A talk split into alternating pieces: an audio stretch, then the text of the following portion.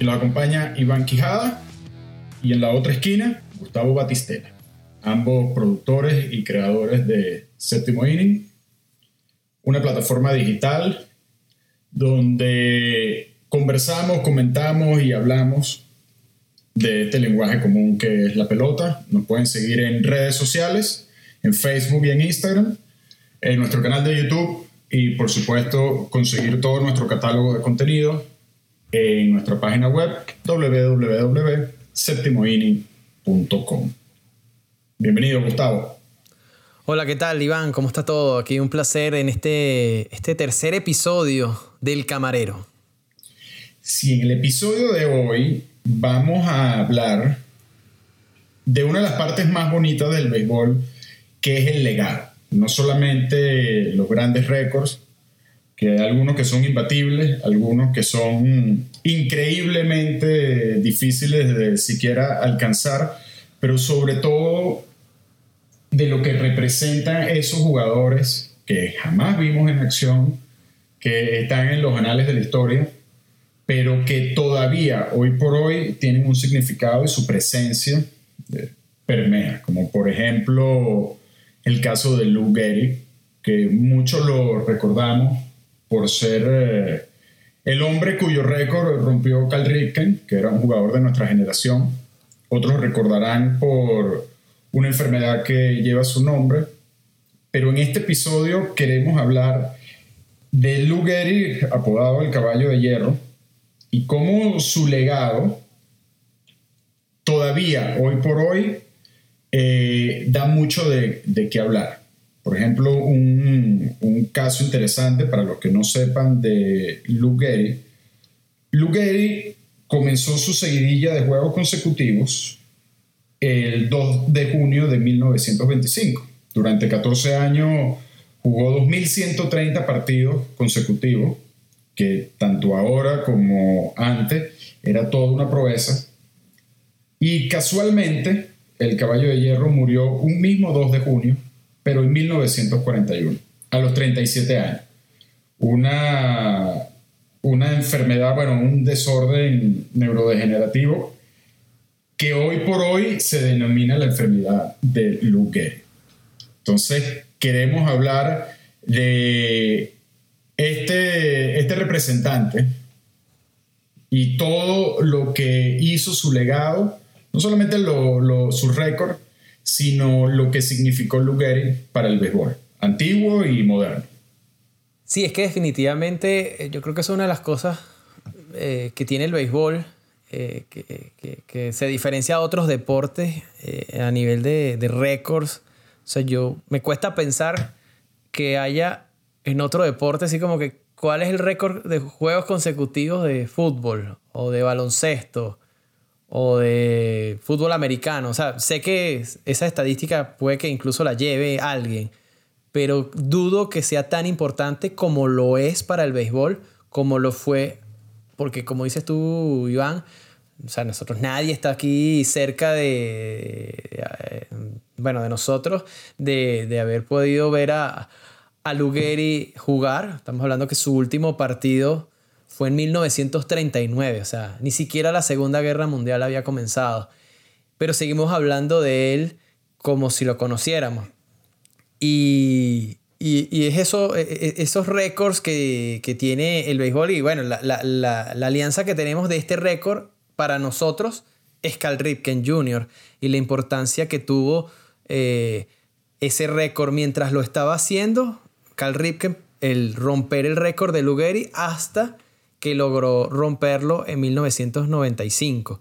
Entonces, claro, eh, y, venimos con todo esto porque, bueno, en las grandes ligas, eh, es un prócer y finalmente en 2021 eh, ya tiene una designación adicional que es que se está celebrando el 2 de junio, el día de Lugeri, como algo en la constitución de las grandes ligas, por decirlo de alguna manera. ya llegó a un nivel superior. Eh, así como Jackie Robinson tiene su día, Lou tiene su día y, en este caso pues nos parece que es una, una buena excusa para hablar de él. Y que te quería comentar, Iván, en ese caso, que tú eres contemporáneo conmigo, ¿recuerdas eh, a Cal Ripken Jr. la importancia, la relevancia que tuvo alrededor del juego, incluso gente que no seguía el béisbol, estar pendiente de ese récord de lo que significó cuando Cal Ripken superó a, a Lugeri en esa racha en 1995? Fíjate, Gustavo, cuando Cal Ripken que ya eh, eh, en nuestra época, final de los 80 y comienzos de los 90, pues era un jugador súper conocido por los Orioles de Baltimore. Por primera vez, eh, todos nos dimos cuenta de que había un récord que pensamos que jamás iba a romper y que casi 60, un poquito más de 60 años después, Cal Ripken era el único que tenía oportunidad de hacerlo. Porque cuando hablamos de que una temporada tiene 162 juegos, tú dices, bueno, para no solamente abrir, sino mantenerte 2130 juegos consecutivos, no tanto es un asunto de salud, tienes que ser un buen jugador, porque tú no vas a jugar simplemente para romper una marca. Tiene, que ser que eres un jugador, una estrella de tal calibre, que tu nivel de juego te permite este, tratar, perseguir a Lou Gehrig. Y eh, vino la, huelga del 94 que a todos nos dejó con ese sinsabor, ese trago amargo que significó la huelga y que después el año siguiente, me acuerdo, todavía los juegos se pasaban en televisión de vez en cuando, como pasó con Roger Mari, con el récord de Roger Mari, Maguire y Sammy Sosa, que los canales de repente hacían una pausa y ponían el turno para que pudiera ser parte de un récord, te gustara o no te gustara el béisbol, estuviera o no estuviera de acuerdo con que Cal Ripken iba a ser el, próximo en romperlo. Y cuando finalmente lo rompió, para todos nos quedamos, ¿sabes qué? Es que después de 50, 60 años, que son dos generaciones, estemos viviendo un récord que era no solamente imbatible, sino impensable para cualquier jugador. Y Cal Ripken conocido como el hombre de hierro, y Lou Gehrig, que era eh, el caballo de hierro. Para mí, Cal Ripken vino a simbolizar un jugador que jamás iba a volver a existir, y no tanto por su guante o, por su ofensiva, sino por lo que significó. El legado de Cal Ripken superó al de Lou Gehrig, que era este, un jugador emblema de, del béisbol antiguo, y Cal Ripken se convirtió en un símbolo del, del béisbol moderno. Sí, bueno, ya, ya hablar de que el, uno le opacó el legado al otro es como ya palabras mayores, ¿no? Porque estamos hablando de, de dos eh, enormes jugadores. Pero sí, de, de, hecho, Cal Ripken yo creo que, que cuando rompió ese récord, pues es un punto adicional a toda una gran carrera que ha tenido, un jugador muy querido, como, como, como en su oportunidad seguramente fue Luguer, y yo creo que no hay nadie que hable mal de él. Eh, y una de las cosas que también puede verse con Cal Ripken es que es un jugador de, de, esos que ya no... Es muy difícil que vuelva a suceder. Estamos hablando de un jugador que pasó su carrera entera con un mismo equipo. Ya eso es algo que ahorita sí ya con el tema de la agencia libre y como son los contratos y con la sabermetría y con un montón de cosas eh, que, que, es la nueva manera de, o la actual manera de evaluar eh, el talento, pues yo creo que ya está muy difícil. Y como dices tú, o sea, tienes que ser muy bueno por muchos años y ser eh, productivo para que puedas jugar todos los días de esa manera y, que siempre estés en el line-up. Definitivamente es algo que yo creo que, está difícil que vuelva a suceder. Pero también volvemos al tema de lo del legado, ¿no? que, pasa mucho con el béisbol, que es un deporte bastante romántico especialmente en las grandes ligas. O sea, no, no es solo que Cal Ricken rompió el récord, es que también era como que tenía todos los, atributos para que fuese apto para romper un récord como es el de Lugeri. O sea, yo creo que, que va más allá de, del juego como tal, sino de su personalidad, de cómo es él, de, de, su... Yo creo que incluso su forma de ser dentro y fuera del campo que es lo que tal vez también eh, eh, se evalúa mucho en el caso de Lugeri, un jugador espectacular. Y eso son palabras mayores. Estamos hablando de que Lugeri jugó en la misma época que Babe Ruth, que es la, la cara del béisbol. y que él haya podido hacer todo su, seguir su carrera, todos sus números, su racha de juegos consecutivos, que era algo que realmente en ese momento yo creo que lo estaba construyendo él mismo. Antes de eso nadie hablaba tal vez de récord de, récord de, juegos consecutivos, era una, cifra que tal vez no se eh, conversaba mucho. Pero el hecho también de que eh, la racha no se terminó porque él quiso, sino se terminó por una enfermedad, que es la que tú estabas bien diciendo, la de la esterosis lateral amiotrófica, eh, la esclerosis múltiple o mal de Lou eh, o sea, quedó como también eso, ¿no? No, no se rompió.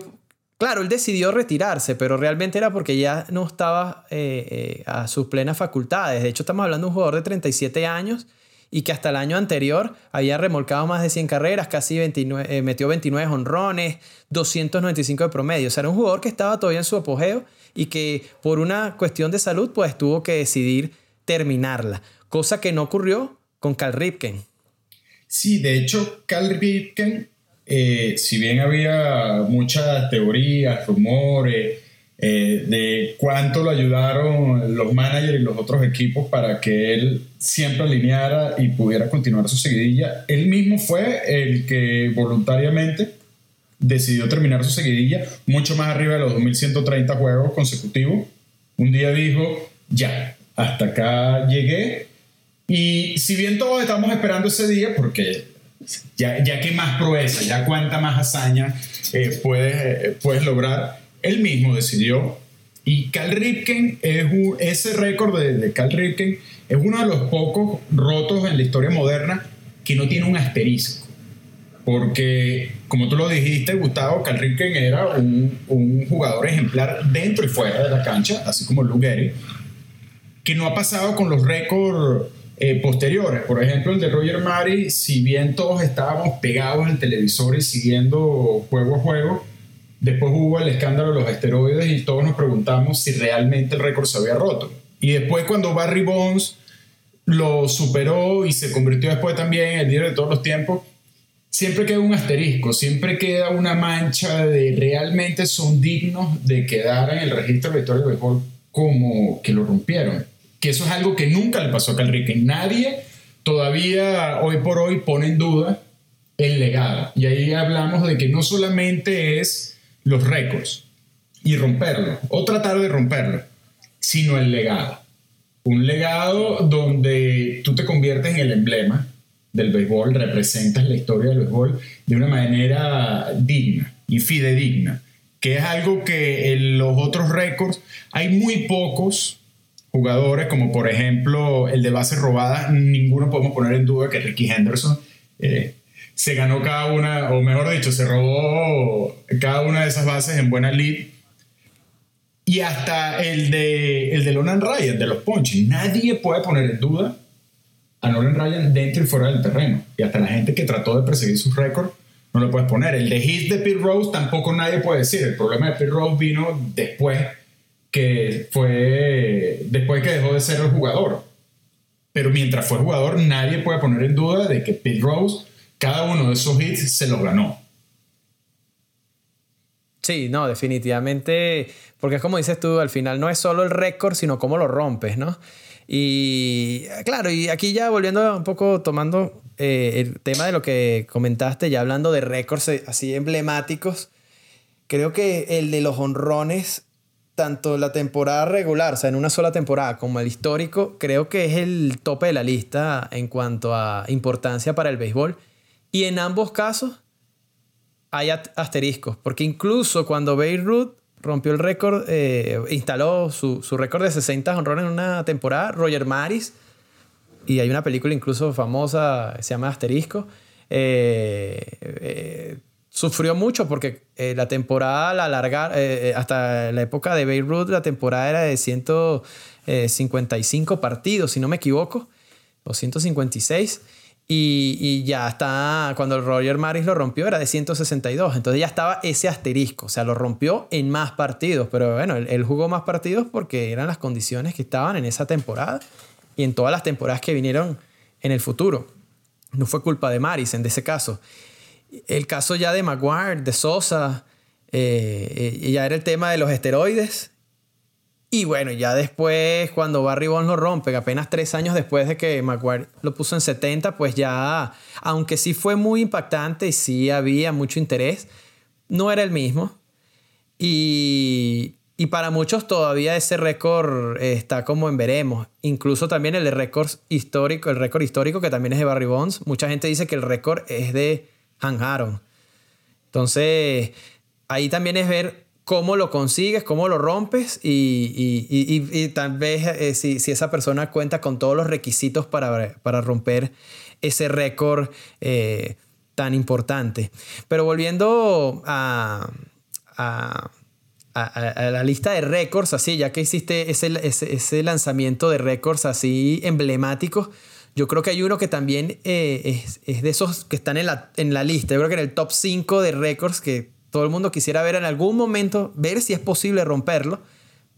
Y, son súper complicados. Es el de Joe Mayo, la racha de juegos consecutivos, 56 partidos, o sea, casi dos meses metiendo un hit por partido. Imagínate eh, en la actualidad hay jugadores que empiezan a hacer una racha de 20 juegos y ya los están nombrando con esa presión encima. Y los mismos jugadores dicen que ese récord es el más difícil de todos, porque no es solo ser bueno, estar enrachado, estar encendido, sino también tener suerte. Sí, hay, hay récords. Yo creo que ese es uno de los récords que se pueden romper eh, no con, más facilidad, sino que hay más probabilidad porque hay bateadores muy buenos. Por ejemplo, en mi época, yo siempre hubiera pensado que Tony Wynn o hasta Ikiro, Ikiro Suzuki eran los únicos que podían hacerlo porque tenían una facilidad para batear. Y con todo eso, Tony Wynn, que era, sacaba los hits del bolsillo, nunca logró y nunca estuvo cerca. Porque sí, hablamos de que son 56, estamos hablando de dos meses que cada vez que sale a jugar tienes que dar un hit. Y hasta los mejores jugadores, hay veces que se van de 4-0, de 3-0, porque no vale envasarse por boleto o por error. No, es dando hits. Y era una época también, bueno, Di Mayo y, y, y, estaban jugando de, de, tú a tú. Y fíjate, el récord de Roger Mari y el récord de, de Di Mayo son contemporáneos. Y cuando, por ejemplo, se rompe el de Jonrone, se rompió de manera contemporánea, porque fue unos años después que Barribón lo logró. Y si me pregunta, eh, Hank Aaron es un jugador muy diferente a, a Barry Bonds, no solamente por su legado, sino su forma de jugar lo significó para el béisbol. Y Barry Bonds hay un asunto que para mí, igual que en todos los deportes, a medida que envejeces baja la calidad o el nivel de tu juego por cuestiones de biología. Y me parece un poco paradójico, por no decir extraño, que Barry Bonds, que su carrera ya venía en declive justo en la época de los esteroides, tuvo ese, ese boom. Porque lo rompió ya cercano a los 40 años. El récord de una temporada y el récord de todos los tiempos en honrón. Sí, sí, sí. De hecho, Barry Bonds nunca metió. Eh, o sea, solo tiene una sola temporada con más de 50 honrones y fue esa. No, no, no fue tan. Fue como un pico. No fue como Maguire que tuvo varias temporadas de 50 o coqueteándolo. El de Barry Bonds, no, eh, estamos hablando un, un, jugador excelente. O sea, increíble los, los números de Barry Bonds, pero bueno quedan esas sospechas para, más adelante. De hecho, eso es un tema a un programa aparte. Sí. Pero cuando, cuando hablaste de Han Aaron, o sea, a mí me parece increíble un número de Han, Aaron tan eh, emblemático. Es que era tan completo eh, que si tú le quitas todos los honrones que metió, que fueron 755, igual hubiese metido 3.000 hits, porque él metió 3.771 hits. O sea, era un tipo completo, además que estamos hablando del líder en impulsadas de todos los tiempos. Y bueno, ya ese, ya ese es otro tema y también está en esos estándares de, de grandeza que son de esos récords que la gente no quisiera romper. Y hablando otra vez, retomando un poco el tema de, de lo de Joe y, y su racha, fue tan importante que ese año Ted Williams batió 400. Y con todo eso, el más valioso fue Jody Mayo. Imagínate tú eh, la importancia de dos, jugadores y dos eh, récords increíbles, pero uno opacó al otro. Eh, para que tú veas la magnitud que tuvo en ese momento y que todavía tiene, que volvemos al punto inicial de todo este episodio, el legado, la importancia de marcas y, de récords tan antiguos que todavía al día de hoy estamos hablando de ellos. Sí, y de hecho, entre los récords más emblemáticos del béisbol, de las grandes ligas, hay. Tenemos el de juegos consecutivos bateando de 56, 56 juegos consecutivos de Jody Mayo. Tenemos el del campeón de bateo 440 promedio de Hugh Duffy hace más de 100 años y el de base robada de Ricky Henderson, que son 1406 bases robadas.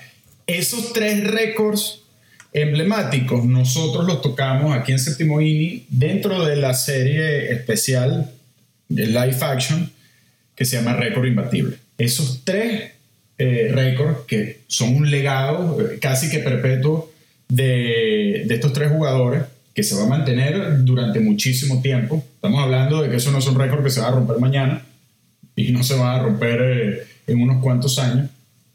Los tocamos en esta serie que precisamente creamos para hablar de lo que estamos hablando en este podcast el día de hoy, que es el legado del béisbol y sus grandes récords. Sí, récords imbatibles. Esos récords que jamás serán eh, opacados. Y si, y si lo logran, pues que nos sorprendan, pero de verdad que no se ven en el, en el horizonte. Yo para cerrar diría que otro récord que me parece increíble eh, lo hizo Ted Williams en 1949 y es el de juegos consecutivos llegando, eh, envasándose. O sea, 84 juegos. ¿Tú sabes lo que es?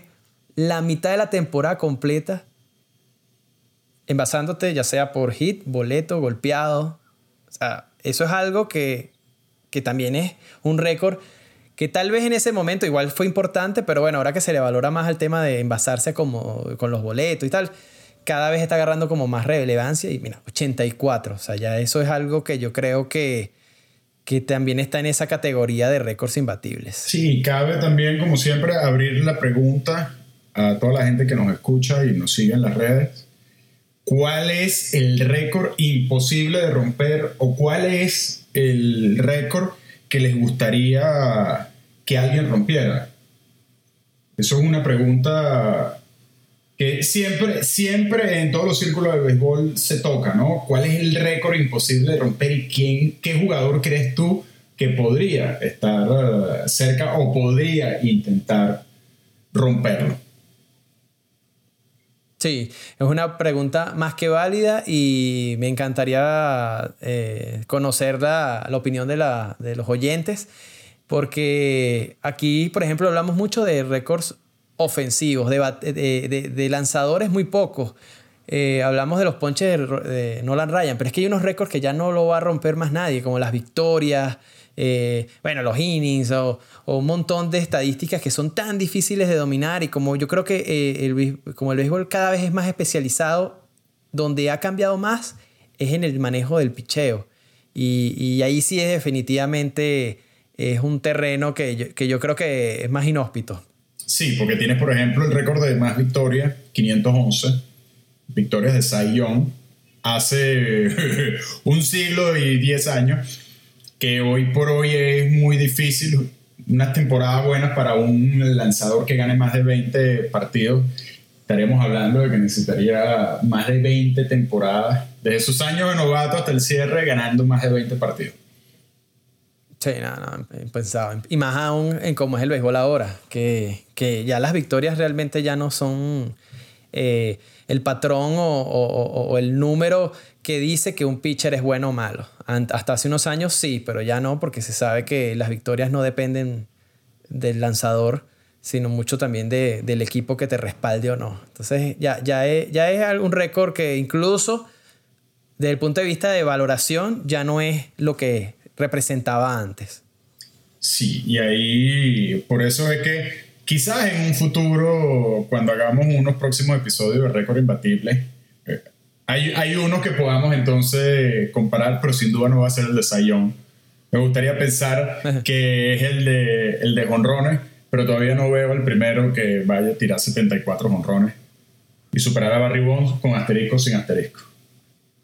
Sí, no, no, no, no está en el, en el horizonte tampoco, está difícil. Pero bueno, a veces pasan las épocas eh, las ofensivas también a veces son como que fluctuantes.